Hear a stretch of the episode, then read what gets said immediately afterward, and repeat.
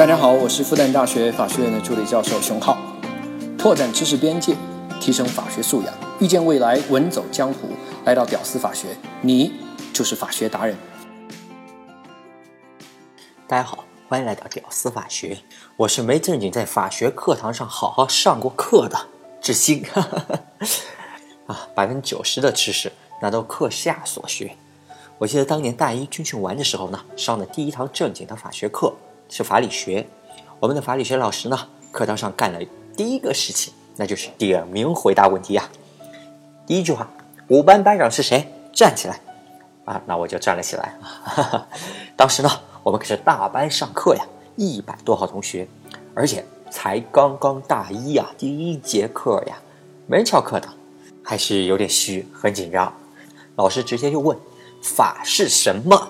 哎，本来呢，我想着他会问多难的问题，听了以后呢，我的紧张就缓解了许多呀。幸好我之前啊翻过两页课本，我当时就答呀。全国人大及其常委会制定的规范性法律文件，哎，这课本课本的原文啊，我当啊当时老师就问，你觉得你的回答能打几分？我说五分满分的话，怎么也得三分吧。老师回应啊，你这三分的话，那满分应该是一百分。当时就这么怼我。接着呢，老师又点了六班的那个班长，同样回答这个问题。那，六班的班长呢，回答着就高级了一些。他说啊，法是统治阶级意志的体现。哎，这是这个法课本上的那原文啊。我当时就想，我靠，你这回答比我高级多啊！这一一比较，人嘛就怕比较，一比较显得我这就太肤浅了。早就听闻啊，这老师有这习惯。哥们，这是准备过呀！我去，完了完了完了完了！当时就想，虽然同样是班长，这不瞬间就把我比 low 了吗？结果老师也没有评分啊，也没有问他给自己打几分。事后呢，我反复就想这个问题啊，我觉得我跟六班这哥们儿啊，班长哥们儿答的都没有错呀。法不就是统治阶级意志的体现呀？对不对？这不是教科书里面原文写着的呀？我看这老师有问题。那教科书跟老师之间，那我肯定信教科书啊，对不对？教科书的背后那个老师，那也是老师嘛，那更高级嘛，对不对？但是呢，法律学习和法律工作那么多年以后啊，我发现，可能我当时的回答确实错了，甚至啊，教科书也是错的，一百分只给三分的老师，呃，他可能是对的。我最先发现好像有点问题的时候呢，是我开始接触英美法系的时候。当时呢，日不落强大啊，很强大，搞得半个地球现在都是英美法系的国家。我就发现啊，这些英美法系的国家，他们使用最为广泛的普通法，那不是统治阶级意志的体现呀。那当时追溯他们的根源的时候，那就是当年一千零六十六名基层的法官，他在基层根据当地的。民风啊、习俗啊，还有习惯呀等等，创造出来一个又一个的判例呀，最终形成了最重要的普通法嘛，就是这个来的嘛。这些法根本就不是什么统治阶级啊，他们来制定，也没有什么什么天才的设计师啊，什么顶尖的法学家呀，还有什么政治领袖啊都没有，根本没有来参加这些普通法的制定的。相反，参与这些普通法制定的，那都是每一个案件的老百姓。底层法官啊、律师这些基层的这样一个人员，反而成为了普通法制定的重要的参与者。所以呢，目前在这个世界上最成功、最实用的法律，并不是自上而下的这样一个顶层的一个设计，更不是什么统治阶级意志的体现。那这里呢，你可能会说，现在的英美法那也不光只有判例法了呀，他们也开始。弄了很多的制定法呀，你看各种各样的法令，对不对？到处都是呀。你看那美国总统，他不就整天啊说这个法案那个法案，自己要上这个上那个吗？这些不就是顶层的这样一个设计吗？这些是统治阶级意志的体现了吧？啊，其实我想说的是啊，你简单看表面的话，那确实是这样，那就是他们制定的嘛。但是那我们一旦深入一点，我们就会发现，完全不是这个样子。举个例子吧，那我们就说美国嘛。说到美国的话，美国二战以后呢，那有很多地方它就颁布了这样一个啊限制房租的这样一个涨价幅度，还有价格这样一个法规，一系列的法规。那比如像旧金山啊、纽约啊，那个都是一线城市吧。目的呢，就是为了照顾广大的租不起房的穷人嘛，限制那些有房的有钱人。但最后的结果呢，简直是一败涂地，简直是给了这些城市在经济上狠狠的一刀啊！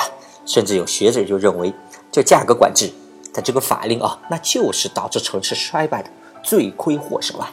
怎么回事呢？二战后啊，美国经济那复苏嘛。经济增长也相对比较快，本来房租的市场那就顺应着市场，哎，应该上涨。但是呢，被政府的法令那限制了这样一个价格的这样一个上涨的幅度，就导致了很多房东他不愿意租房，因为房租实在是太便宜了嘛。这就导致了市场的供应量减少了嘛。那根据经济规律呢，在需求量不变的情况下，供应量减少，价格自然就要上涨嘛。但是政府又不让上涨，又不让涨价，还限制了价格，那你让这些房东怎么整？所以呢，这些租客们就只有去这个黑市上面租房，或者提供别的这些一些代价，提供给房东，他们才能租得到房。比如说，哎，你要租我的房啊，可以，那房租这个价格政府定的，我认了。但是想要钥匙吗？可以，钥匙得另外花钱买，而且这个价格。比房租还贵，或者啊，你想租我的房吗？可以，你必须得给我装修。哎，还有，甚至出现了啊，一个女孩子如果想要租我的房的话，可以，那必须得陪我房东那睡几个晚上，哎，等等之类的这些事情多如牛毛啊。当然了，这些变相的收房租的这样一个行为，当然在法令上肯定是违法的。一时间啊，就搞得房东啊、房客啊。还有这个政府啊，哎，他们之间的这样一个相互关系，搞得矛盾特别的尖锐。一时间呐，那行政诉讼、行政处罚，还有民事诉讼，各种爆发呀，就搞得整个社会那混乱不堪，简直可以用乌烟瘴气来形容。那说到这里呢，你可能要问，这政府不是有很多经济顾问吗？纽约啊，旧金山呀，那个那个不是穷地方呀，对不对？难道他们请不起经济顾问吗？美国不是诺贝尔经济学奖最多的地方吗？这么违反市场规律的事情，但凡有点经济学常识的人都应该知道吧？对不对？为啥这政府还执意要干这些事呢？其实啊，这政府肯定不会故意把社会搞得那么混乱，故意把社会搞得乌烟瘴气，不会的，这不是他们的意愿。一个政府的核心意愿肯定是要这个当地搞得繁荣富强嘛。但是。为啥就偏偏做了背离他们意愿的事情？答案两个字：选票。二战后呢，大量的合法移民那就涌进了像纽约呀，还有像这个旧金山呀这样一个沿海城市，加上原来的底层的无产者，他们呢就组成了广大的租房阶层。那你想想啊，房租的需求量突然增大，供应量哎不变或者增得很缓，那房租的价格自然就要上涨嘛。加上二战以后，美国的经济全面复苏，慢慢就进入到了黄金的发展期，房租的价格那更是上涨的厉害啊！大量的底层的穷人还有新移民，那就更加的住不起房了。于是呢，他们就呼吁要政府来解决这个事情。啊，他们真的是太高看政府了，别说当地的政府了，那就是更强大的中国政府，那未必能解决这样的事情啊！你看啊，咱们这个政府。说要限制这个房价，说了快快十年了吧，限制住了嘛，对不对？其实政府在经济规律的面前，没有大家想象的那么强大的。说回来啊，那面对这样的高房租，还有这个房租上涨这样一个趋势，底层老百姓呢租不起房这样一个情况，那政府当然是不能坐视不理啊，否则会被底层啊那视为无能啊，哪怕你象征性的做点什么。也要做，哎，比如市长公开登报骂房东什么的，那完全没有用，但是也要做啊。当然，川普更擅长这种事情啊。所以呢，无论做点什么，一定要做，哪怕错了也要做。做了以后，那被经济规律验证是错误的，那是经济规律，那是市场的锅呀。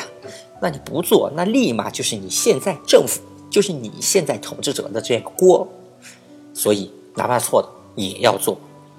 于是呢，像美国旧金山呀、纽约之类这些样个一线城市，就开始了长达几十年的房租价格限制的法令。即使他们知道是错的，那也要搞。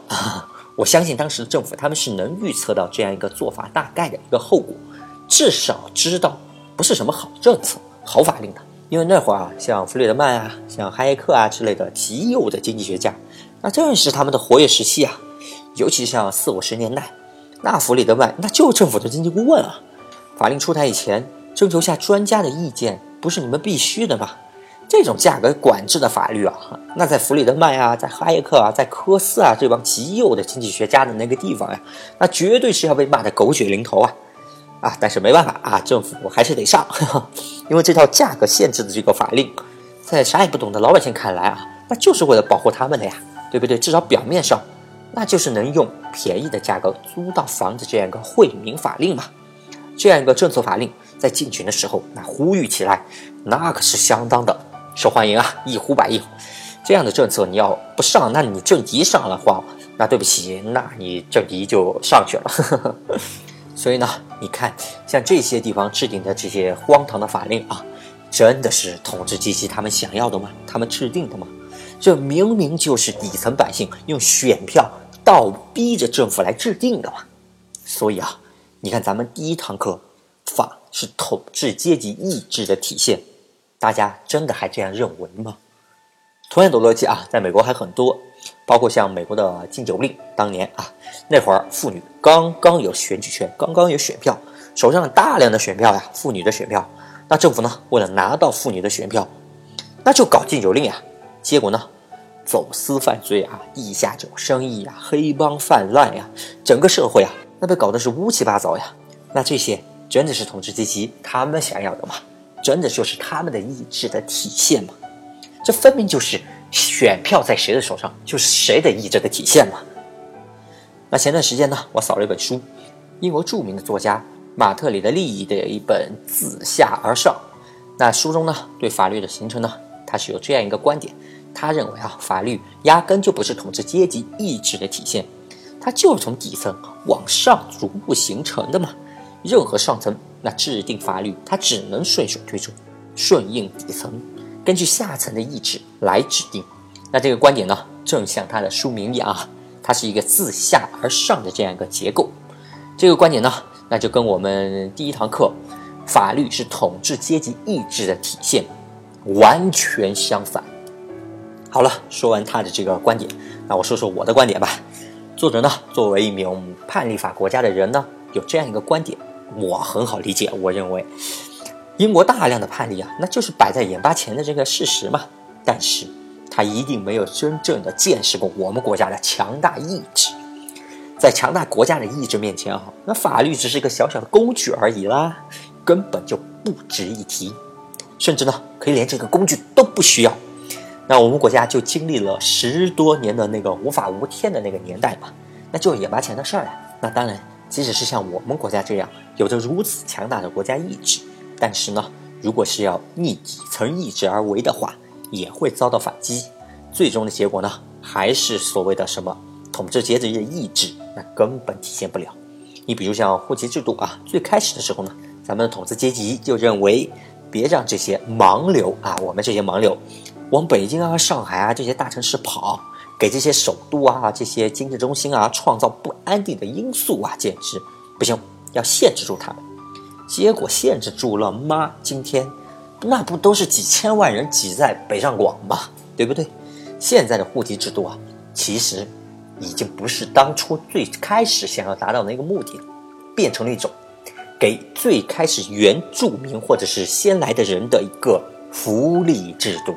这还是最开始统治阶级的意志吗？完全不是。另外呢，还有保护公有企业，他们这样一个价格管制这个体系，那最后保护了嘛？那除了那些垄断性的那些国企，那基本上不还是该死的死，该倒闭的倒闭吗？而且当年哈一堆倒爷，那在里面吸血呀，那死得更快。呵 呵所以呢，这个法律它到底是不是统治阶级意志的体现呢？远远没有教科书第一页说的这么简单。在我看来啊，它既不是一个自上而下的这样一个结构，也不是自下而上的一个结构。我更愿意接受的是法律演化论的学说。什么意思呢？什么是法律演化论呢？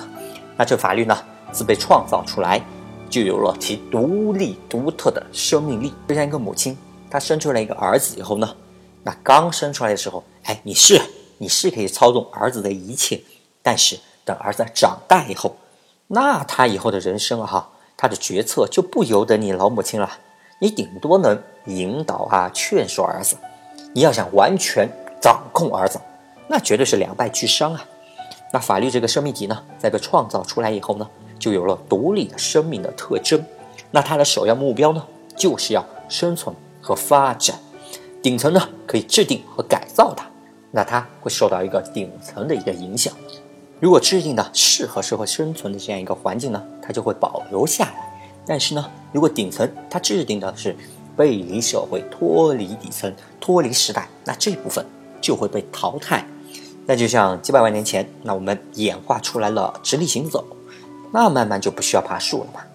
慢慢这个尾巴，哎呀，就没那么需要了，尾巴就慢慢慢慢的就退化掉，适应生存环境的特征就会被保留，不适应的东西就会被慢慢退化掉，用进废退。